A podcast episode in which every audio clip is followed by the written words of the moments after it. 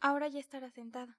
Esta vez la cabecera la ocupa la señora Lorente, envuelta en su chal y su camisón, tocada con su cofia, agachada sobre el plato. Pero el cuarto cubierto también está puesto. Lo notas de pasada. Ya no te preocupa. Si el precio de tu futura libertad creadora es aceptar todas las manías de esta anciana, puedes pagarlo sin dificultad. Tratas, mientras la ves sorber la sopa, de calcular su edad. Hay un momento en el cual ya no es posible distinguir el paso de los años. La señora Consuelo desde hace tiempo pasó esa frontera. El general no la menciona en lo que llevas leído de las memorias.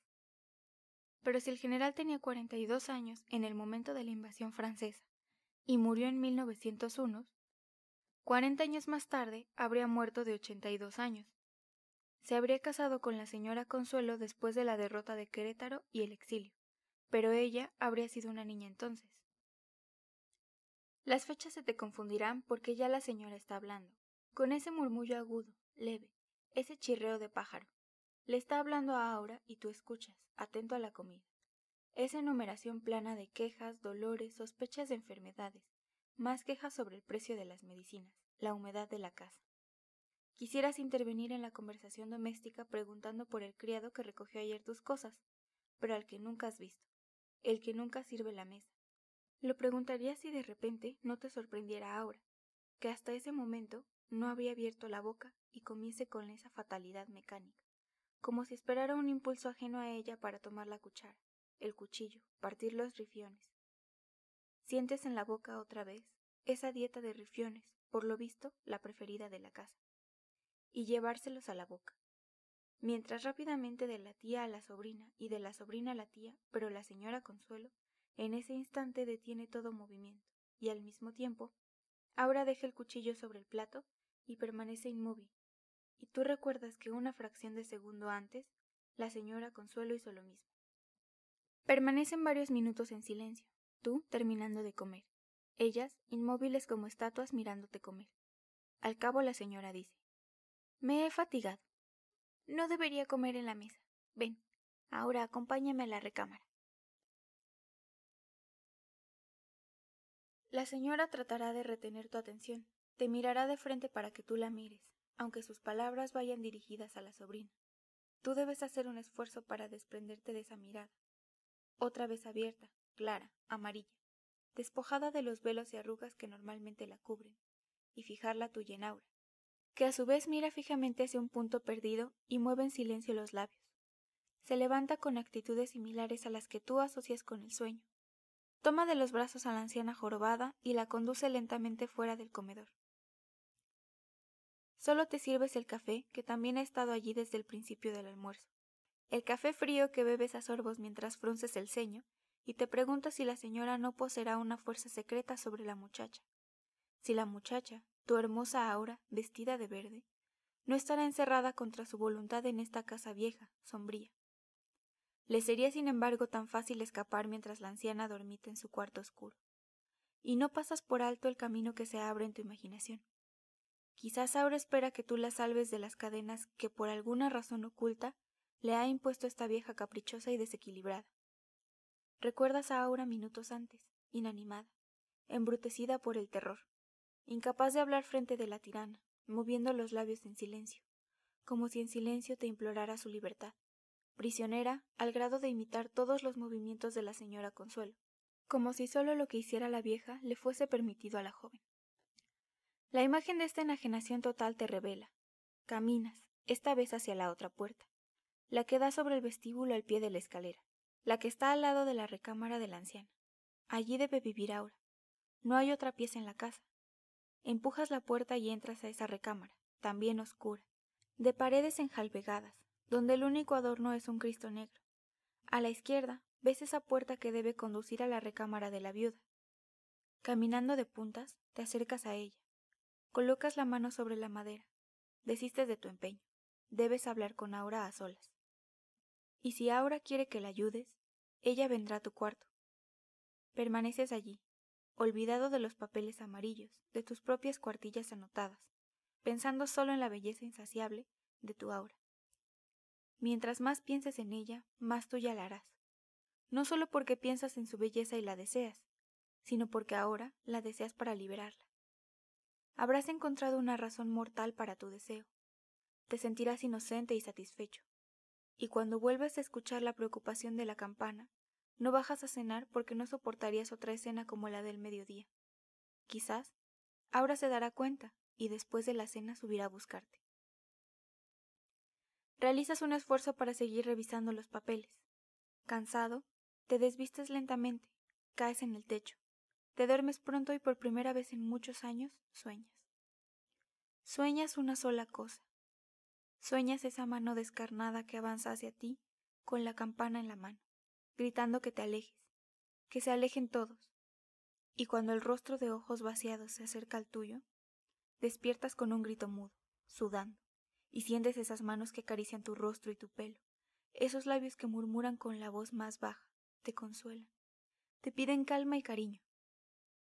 Alargas tus propias manos para encontrar el otro cuerpo desnudo, que entonces agitará levemente el llavín que tú reconoces, y con él a la mujer que se recuesta encima de ti, te besa, te recorre el cuerpo entero con besos. No puedes verla en la oscuridad de la noche sin estrellas, pero hueles en su pelo el perfume de las plantas del patio. Sientes en sus brazos la piel más suave y ansiosa. Tocas en sus senos la flor entrelazada de las venas sensibles. Vuelves a besarla y no le pides palabras. Al separarte, agotado de su brazo, escuchas su primer murmullo. Eres mi esposo. Tú asientes. Ella te dirá que amanece. Se despedirá diciendo que te espera esa noche en su recámara. Tú vuelves a sentir. Antes de caer dormido, aliviado, ligero, vaciado de placer, reteniendo en las yemas de los dedos el cuerpo de Aura, su temblor, su entrega, la niña Aura. Te cuesta trabajo despertar. Los nudillos tocan varias veces y te levantas de la cama pesadamente gruñendo. Aura, del otro lado de la puerta, te dirá que no abras. La señora Consuelo quiere hablar contigo. Te espera en su recámara. Entran diez minutos después al santuario de la viuda, arropada, parapetada contra los almohadones de encaje. Te acercas a la figura inmóvil, a sus ojos cerrados detrás de los párpados colgantes, arrugados, blanquecinos. Ves esas arrugas abolsadas de los pómulos, ese cansancio total de la piel. Sin abrir los ojos te dirá ¿Trae usted la llave?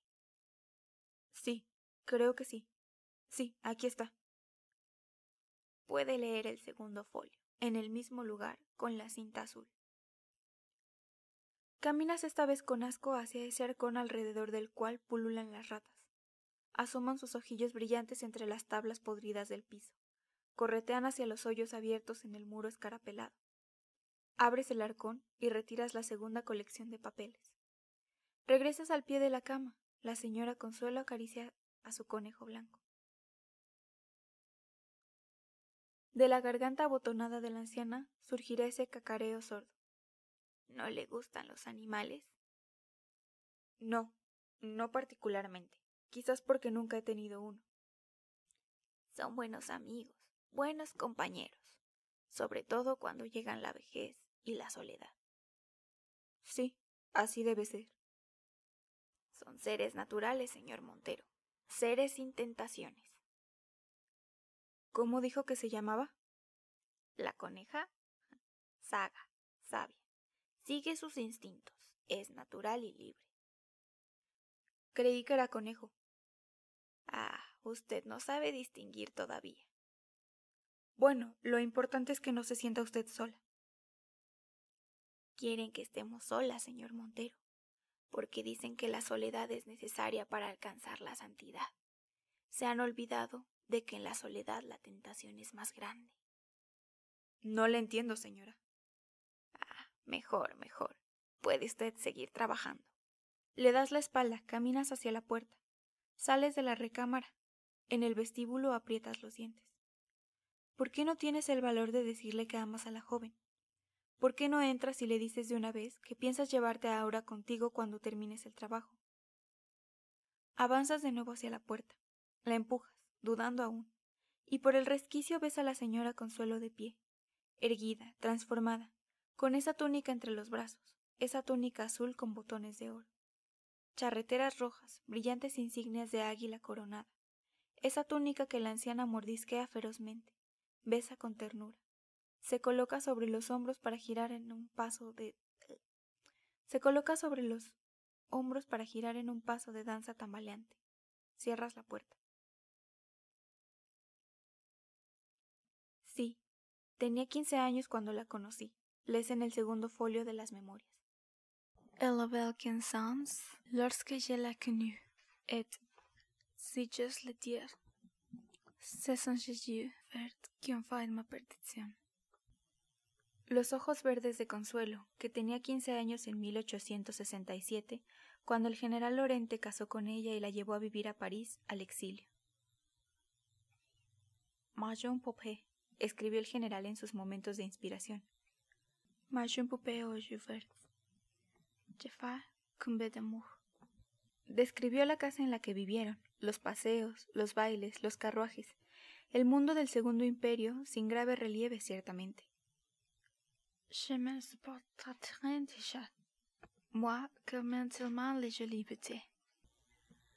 Un día la encontró abierta de piernas, con la crinolina levantada por delante, martirizando a un gato, y no supo llamarle la atención, porque le pareció que lo que hacía infantilmente era por inocencia. E incluso lo excitó el hecho, de manera que esa noche la amó. Si le das crédito a tu lectura con una pasión hiperbólica, parece que me dices que torturar gatos era tu forma de hacer que nuestro amor fuera favorable, como una especie de sacrificio. Habrás calculado. La señora Consuelo tendrá hoy ciento nueve años. Cierras el folio. Cuarenta y nueve al morir su esposo. Sabes cómo vestir también, mi dulce consuelo, siempre drapeada en terciopelo verde, verde como tus ojos. Creo que seguirá siendo hermosa incluso en cien años. Siempre vestida de verde, siempre hermosa, incluso dentro de cien años. Tu belleza es tan fuerte, ¿qué no harías para permanecer joven por siempre? Sabes, al cerrar de nuevo el folio, que por eso vive Aura en esta casa, para perpetuar la ilusión de juventud y belleza de la pobre anciana enloquecida. Ahora, encerrada como un espejo, como un icono más de ese muro religioso, cuajado de milagros, corazones preservados, demonios y santos imaginados. Arrojas los papeles a un lado y desciendes, sospechando el único lugar donde Aura podrá estar en las mañanas, el lugar que le habrá asignado esta vieja vara. La encuentras en la cocina, sí, en el momento en que degüelle un macho cabrío, el vapor que surge del cuello abierto, el olor de sangre derramada, los ojos duros y abiertos del animal te dan náuseas. Detrás de esa imagen se pierde la de una aura mal vestida, con el pelo revuelto, manchada de sangre que te mira sin reconocerte, que continúa su labor de carnicero. Le das la espalda. Esta vez hablarás con la anciana le echarás en cara su codicia, su tiranía abominable. Abres de un empujón la puerta y la ves, detrás del velo de luces, de pie, cumpliendo su oficio de aire.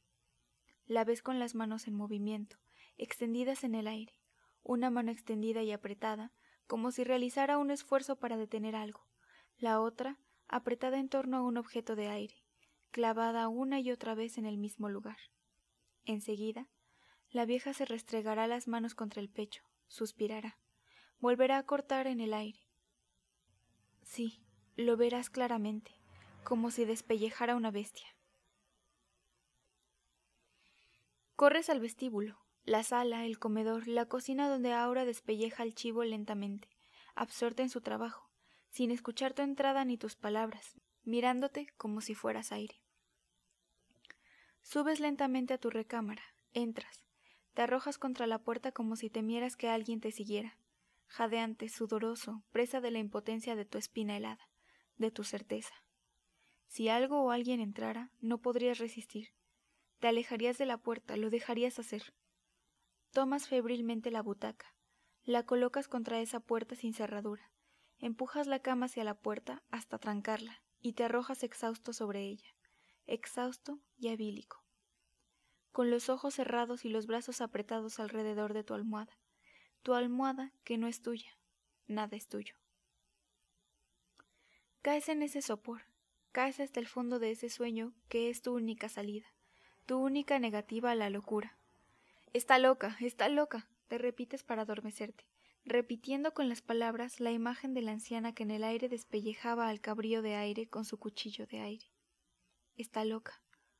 En el fondo del abismo oscuro, en tu sueño silencioso, de bocas abiertas, en silencio, la verás avanzar hacia ti, desde el fondo negro del abismo la verás avanzar a gatas. En silencio, moviendo su mano descarnada, avanzando hacia ti hasta que su rostro se pegue al tuyo y veas esas encías sangrantes de la vieja, esas encías sin dientes, y grites, y ella vuelva a alejarse, moviendo su mano, sembrando a lo largo del abismo los dientes amarillos que va sacando del delantal manchado de sangre. Tu grito es el eco del grito de Aura. Delante de ti en el sueño, Aura que grita porque unas manos han rasgado por la mitad su falda de tafeta verde, y esa cabeza tonsurada, con los pliegues rotos de la falda entre las manos, se voltea hacia ti y ríe en silencio con los dientes de la vieja superpuestos a los suyos, mientras las piernas de Aura, sus piernas desnudas, caen rotas y vuelan hacia el abismo. Escuchas el golpe sobre la puerta, la campana detrás del golpe, la campana de la cena. El dolor de cabeza te impide leer los números, la posición de las manecillas del reloj. Sabes que es tarde. Frente a tu cabeza recostada pasan las nubes de la noche detrás del tragaluz. Te incorporas penosamente, aturdido, hambriento, Colocas el garrafón de vidrio bajo el grifo de la tina. Esperas a que el agua corra. Llena el garrafón que tú retiras y vacías en el aguamanil donde te lavas la cara. Los dientes con tu brocha vieja embarrada de pasta verdosa. Te rocías el pelo. Sin advertir que debías haber hecho todo esto a la inversa. Te peinas cuidadosamente frente al espejo balado del armario de nogal. Anudas la corbata. Te pones el saco y desciendes a un comedor vacío, donde solo ha sido colocado un cubierto. El tuyo y al lado de tu plato, debajo de la servilleta, ese objeto que rozas con los dedos, esa muñequita endeble, de trapo, rellena de una harina que se escapa por el hombro mal cocido. El rostro pintado con tinta china, el cuerpo desnudo, detallado con escasos pincelazos. Comes tu cena fría, riñones, tomates, vino. Con la mano derecha detienes la muñeca entre los dedos de la izquierda. Comes mecánicamente, con la muñeca en la mano izquierda y el tenedor en la otra, sin darte cuenta al principio de tu propia actitud hipnótica, entreviendo después una razón en tu siesta opresiva, en tu pesadilla, identificando al fin tus movimientos de sonámbulo con los de Aura, con los de la anciana, mirando con asco esa muñequita horrorosa que tus dedos acarician, en la que empiezas a sospechar una enfermedad secreta, un contagio. La dejas caer al suelo, te limpias los labios con la servilleta, consultas tu reloj y recuerdas que Aura te ha citado en su recámara. Te acercas cautelosamente a la puerta de Doña Consuelo y no escuchas un solo ruido. Consultas de nuevo tu reloj. Apenas son las nueve. Decides bajar a tientas a ese patio techado, sin luz, que no has vuelto a visitar desde que lo cruzaste sin verlo el día de tu llegada a esta casa. Tocas las paredes húmedas, lamosas, Aspiras el aire perfumado y quieres descomponer los elementos de tu olfato, reconocer los aromas pesados, suntuosos que te rodean. El fósforo encendido ilumina, parpadeando, ese patio estrecho y húmedo, embaldosado en el cual crecen de cada lado las plantas sembradas sobre los márgenes de tierra rojiza y suelta. Distingues las formas altas, ramosas, que proyectan sus sombras a la luz del cerillo que se consume. Te queman los dedos.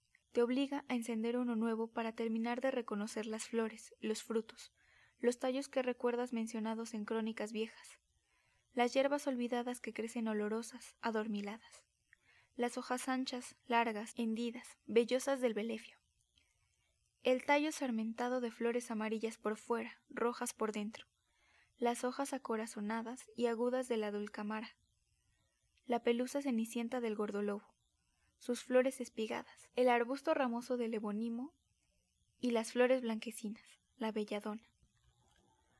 Cobran vida a la luz de tu fósforo, se mecen con sus sombras mientras tú recreas los usos de este herbario que dilata las pupilas, adormece el dolor, alivia los partos, consuela, fatiga la voluntad, consuela con una calma voluptuosa. Te quedas solo con los perfumes cuando el tercer fósforo se apaga. Subes con pasos lentos al vestíbulo. Vuelves a pegar el oído a la puerta de la señora Consuelo. Sigues, sobre las puntas de los pies a la de Aura. La empujas, sin dar aviso, y entras a esa recámara desnuda, donde un círculo de luz ilumina la cama, el gran crucifijo mexicano, la mujer que avanzará hacia ti cuando la puerta se cierre. Aura vestida de verde, con esa bata de tafeta por donde asoman, al avanzar hacia ti la mujer, los muslos de color de luna. La mujer, repetirás al tenerla cerca, la mujer, no la muchacha de ayer. Cuando toque sus dedos, su talle, no podía tener más de veinte años, la mujer de hoy. Acaricia su pelo negro, suelto, su mejilla pálida. Parece de cuarenta.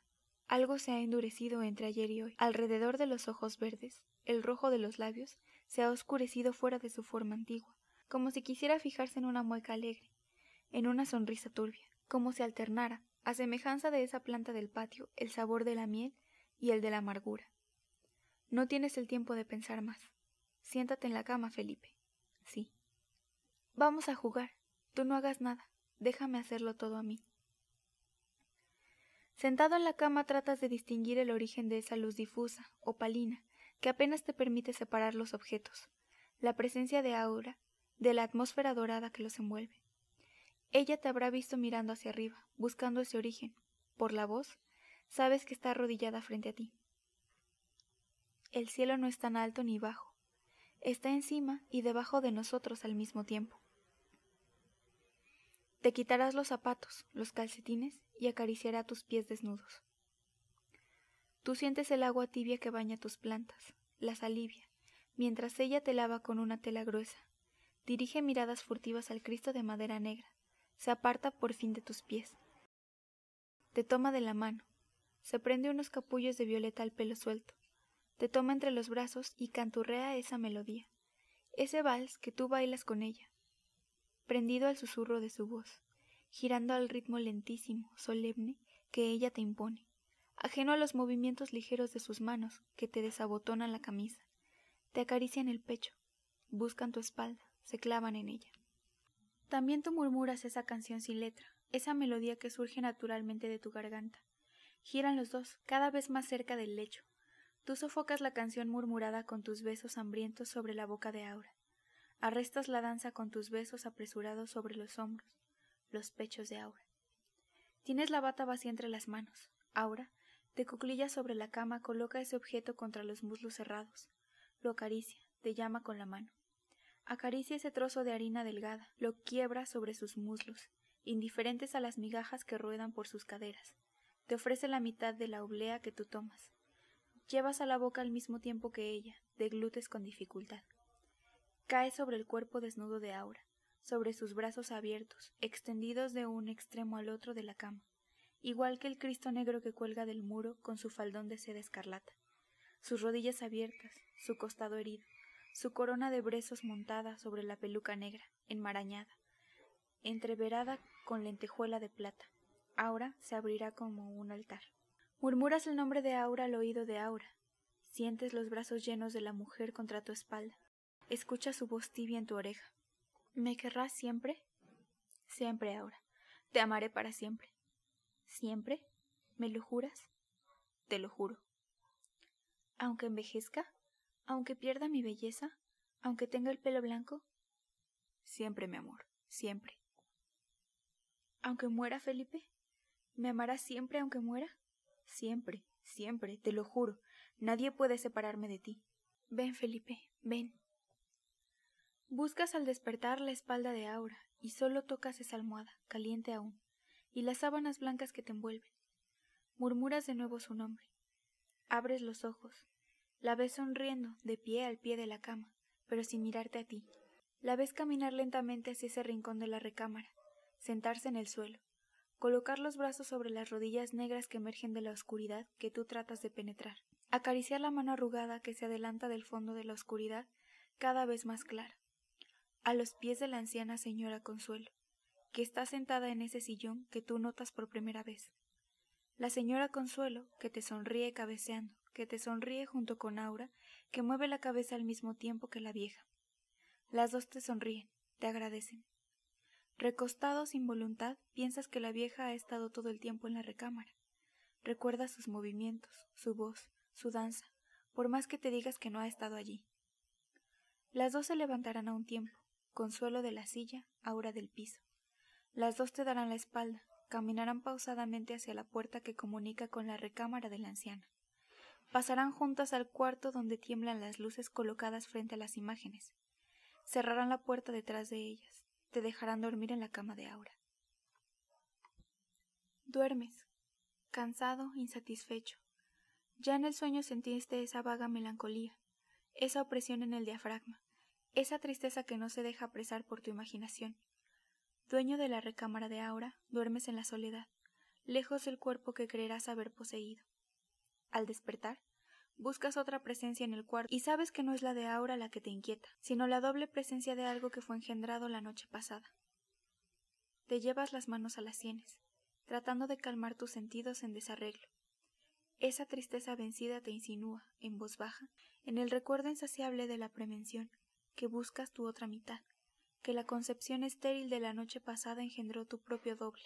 Y ya no piensas, porque existen cosas más fuertes que la imaginación, la costumbre que te obliga a levantarte, buscar un baño anexo a esa recámara, no encontrarlo, salir restregándote los párpados, subir al segundo piso saboreando la acidez pastosa de la lengua, entrar a tu recámara acariciándote las mejillas de cerdas revueltas, dejar correr las llaves de la tina e introducirte en el agua tibia, dejarte ir, no pensar más. Y cuando te estés secando, recordarás a la vieja y a la joven que te sonrieron, abrazadas antes de salir juntas, abrazadas. Te repites que siempre cuando están juntas hacen exactamente lo mismo. Se abrazan, sonríen, comen, hablan, entran, salen al mismo tiempo, como si una imitara a la otra, como si de la voluntad de una dependiese la existencia de la otra. Te cortas ligeramente la mejilla, pensando estas cosas mientras te afeitas. Haces un esfuerzo para dominarte. Terminas tu aseo contando los objetos del botiquín, los frascos y tubos que trajo de la casa de huéspedes el criado, al que nunca has visto. Murmuras los nombres de esos objetos, los tocas, lees las indicaciones de uso y contenido, pronuncias la marca de fábrica. Prendido a estos objetos para olvidar lo otro, lo otro sin nombre, sin marca, sin consistencia racional. ¿Qué espera de ti ahora? Acabas por preguntarte cerrando de un golpe el botiquín. ¿Qué quiere? Te contesta el ritmo sordo de esa campana que se pasea a lo largo del corredor, advirtiéndote que el desayuno está listo. Caminas con el pecho desnudo a la puerta. Al abrirla encuentras a Aura. Será Aura, porque viste la tafeta verde de siempre, aunque un velo verdoso oculte sus facciones. Tomas con la mano la muñeca de la mujer, esa muñeca delgada que tiembla. El desayuno está listo. Te dirá con la voz más baja que has escuchado. Ahora, Basta ya de engaños. ¿Engaños? Dime si la señora Consuelo te impide salir, hacer tu vida. ¿Por qué ha de estar presente cuando tú y yo... Dime que te irás conmigo en cuanto... ¿Irnos? ¿A dónde? Afuera, al mundo, a vivir juntos. No puedes sentirte encadenada para siempre a tu tía. ¿Por qué esa devoción? ¿Tanto la quieres? ¿Quererla? Sí. ¿Por qué te has de sacrificar así? ¿Quererla? Ella me quiere a mí. Ella se sacrifica por mí. Pero es una mujer vieja, casi un cadáver. Tú no puedes. Ella tiene más vida que yo. Sí, es vieja, es repulsiva. Felipe, no quiero volver. No quiero ser como ella, otra. Trata de enterrarte en vida. Tienes que renacer ahora. Hay que morir antes de renacer. No, no entiendes. Olvida. Felipe, tenme confianza. Si me explicaras, Tenme confianza. Ella va a salir hoy todo el día. ¿Ella? Sí, la otra. Va a salir, pero si nunca. Sí, a veces sale. Hace un gran esfuerzo y sale. Hoy va a salir todo el día. Tú y yo podemos. ¿Irnos? Si quieres. No, quizás todavía no. Estoy contratado para un trabajo. Cuando termine el trabajo, entonces sí. Ah, sí. Ella va a salir todo el día. Podemos hacer algo. ¿Qué?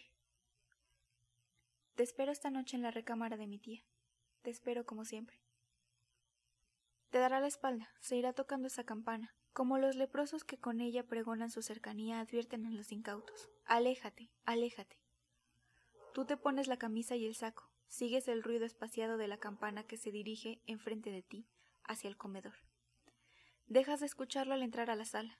Viene hacia ti, jorobada, sostenida por un báculo nudoso, la viuda de Lorente, que sale del comedor, pequeña, arrugada, vestida en ese traje blanco, ese velo de gasa teñida, rasgada, pasa a tu lado sin mirarte, sonándose con un pañuelo, sonándose y escupiendo continuamente, murmurando. Hoy no estaré en la casa, señor Montero. Confío en su trabajo. Adelante usted. Las memorias de mi esposo deben ser publicadas. Se alejará pisando los tapetes con sus pequeños pies de muñeca antigua, apoyada en ese bastón, escupiendo, estornudando como si quisiera expulsar algo de sus vías respiratorias, de sus pulmones congestionados. Tú tienes la voluntad de no seguirla con la mirada. Dominas la oscuridad que sientes ante ese traje de novia amarillento, extraído del fondo del viejo baúl que está en la recámara. Apenas pruebas el café negro y frío que te espera en el comedor. Permaneces una hora sentado en la vieja y alta silla ojival, fumando, esperando los ruidos que nunca llegan, hasta tener la seguridad de que la anciana ha salido de la casa y no podrá sorprenderte. Porque en el punto, apretada, tienes desde hace una hora la llave del arcón y ahora te diriges sin hacer ruido a la sala, al vestíbulo donde esperas quince minutos más. Tu reloj te lo dirá. Con el oído pegado a la puerta de Doña Consuelo, la puerta que enseguida empujas levemente, hasta distinguir, detrás de la red de araña de esas luces devotas, la cama vacía, revuelta, sobre la que la coneja roe sus zanahorias crudas. La cama siempre rociada de migajas que ahora tocas, como si creyeras que la pequeñísima anciana pudiese estar escondida entre los pliegues de las sábanas. Caminas hasta el baúl colocado en el rincón. Pisas la cola de una de esas ratas que chilla. Se escapa de la opresión de tu suela. Corre a dar aviso a las demás ratas cuando tu mano acerca la llave de cobre a la chapa pesada, enmohecida, que rechina cuando introduces la llave, apartas el candado. Levantas la tapa y escuchas el ruido de los goznes enmohecidos. Sustraes el tercer folio, cinta roja, y al levantarlo encuentras esas fotografías viejas, duras, comidas de los bordes que también tomas sin verlas, apretando todo el tesoro contra tu pecho, huyendo sigilosamente, sin cerrar siquiera el baúl, olvidando el hambre de las ratas para traspasar el umbral, cerrar la puerta, recargarte contra la pared del vestíbulo, respirar normalmente, subir a tu cuarto.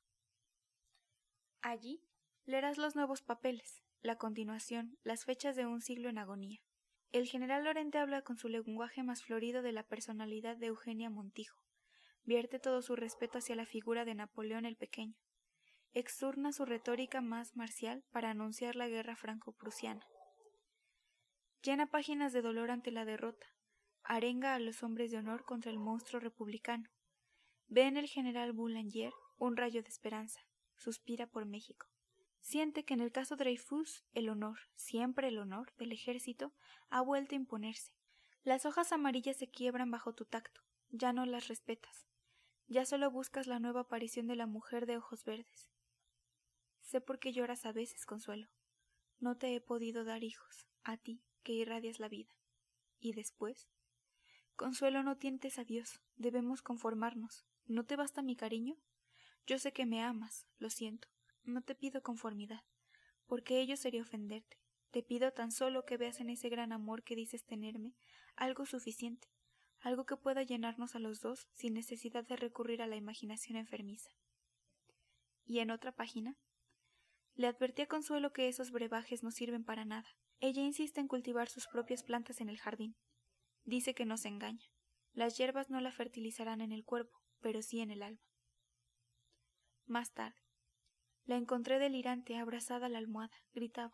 Sí, sí, he podido, la he encarnado. Puedo convocarla. Puedo darle vida con mi vida. Tuve que llamar al médico. Me dijo que no podría calmarla precisamente porque ella estaba bajo el efecto de narcóticos, no de excitantes.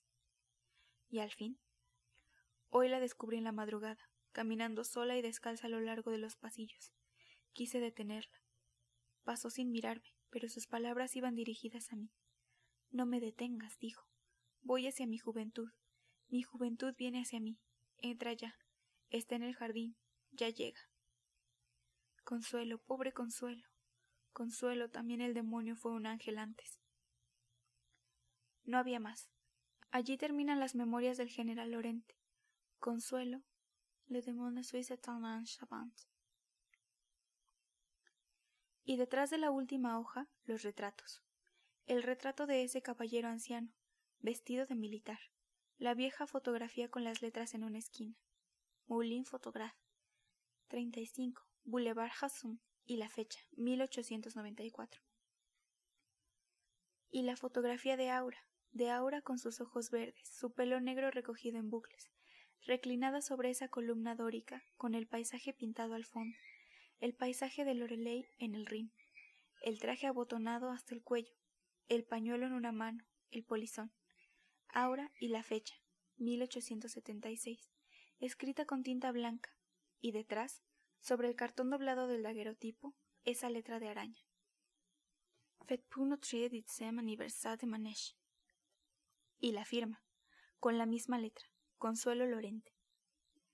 Verás en la tercera foto a Aura en compañía del viejo, ahora vestido de paisano, sentados ambos en una banca, en un jardín. La foto se ha borrado un poco, Ahora no se verá tan joven como en la primera fotografía, pero es ella, es él, es... eres tú. Pega esas fotografías a tus ojos, las levantas hacia el tragaluz, tapas con una mano la barba blanca del general Lorente, lo imaginas con el pelo negro y siempre te encuentras, borrado, perdido, olvidado. Pero tú, tú. La cabeza te da vueltas inundada por el ritmo de ese vals lejano que suple la vista, el tacto, el olor de las plantas húmedas y perfumadas. Caes agotado sobre la cama. Te tocas los pómulos, los ojos, la nariz, como si temieras que una mano invisible te hubiese arrancado la máscara que has llevado durante veintisiete años. Esas facciones de goma y cartón que durante un cuarto de siglo han cubierto tu verdadera faz, tu rostro antiguo, el que tuviste antes y habías olvidado. Escondes la cara en la almohada, tratando de impedir que el aire te arranque las facciones que son tuyas, que quieres para ti. Permaneces con la cara hundida en la almohada, con los ojos abiertos detrás de la almohada, esperando lo que ha de venir, lo que no podrás impedir. No volverás a mirar tu reloj, ese objeto inservible que mide falsamente un tiempo acordado a la vanidad humana, esas manecillas que marcan tediosamente las largas horas inventadas para engañar el verdadero tiempo, el tiempo que corre con la velocidad insultante, mortal, que ningún reloj puede medir, una vida, un siglo, cincuenta años. Ya no te será posible imaginar esas medidas mentirosas. Ya no te será posible tomar entre las manos ese polvo sin cuerpo. Cuando te separes de la almohada, encontrarás una oscuridad mayor alrededor de ti. Habrá caído la noche. Habrá caído la noche. Correrán detrás de los vidrios altos las nubes negras, veloces, que rasgan la luz opaca que se empeña en evaporarlas y asomar su redondez pálida y sonriente se asomará la luna, antes de que el vapor oscuro vuelva a empañarla. Tú ya no esperarás, ya no consultarás tu reloj. Descenderás rápidamente los peldaños que te alejan de esa celda donde habrán quedado rasgados los viejos papeles, los daguerotipos desteñidos. Descenderás al pasillo. Te detendrás frente a la puerta de la señora Consuelo. Escucharás tu propia voz, sorda, transformada después de tantas horas de silencio. Aura repetirás. Ahora. Entrarás en la recámara. Las luces de las veladoras se habrán extinguido. Recordarás que la vieja ha estado ausente todo el día y que la cera se habrá consumido sin la atención de esa mujer devota. Avanzarás en la oscuridad hacia la cama. Repetirás. Ahora. Y escucharás el leve crujido de la tafeta sobre los edredones, la segunda respiración que acompaña a la tuya. Alargarás la mano para tocar la bata verde de Aura. Escucharás la voz de Aura. No, no me toques. Acuéstate a mi lado. Tocarás el filo de la cama, levantarás las piernas y permanecerás inmóvil, recostado. No podrás evitar un temblor. Ella puede regresar en cualquier momento. Ella no regresará. ¿Nunca? Estoy agotada. Ella ya se agotó. Nunca he podido mantenerla a mi lado más de tres días. Aura. Querrás acercar tu mano a los senos de Aura. Ella te dará la espalda. Lo sabrás por la nueva distancia de su voz. No, no me toques. Aura, Te amo. Sí, me amas. Me amarás siempre, dijiste ayer. Te amaré siempre.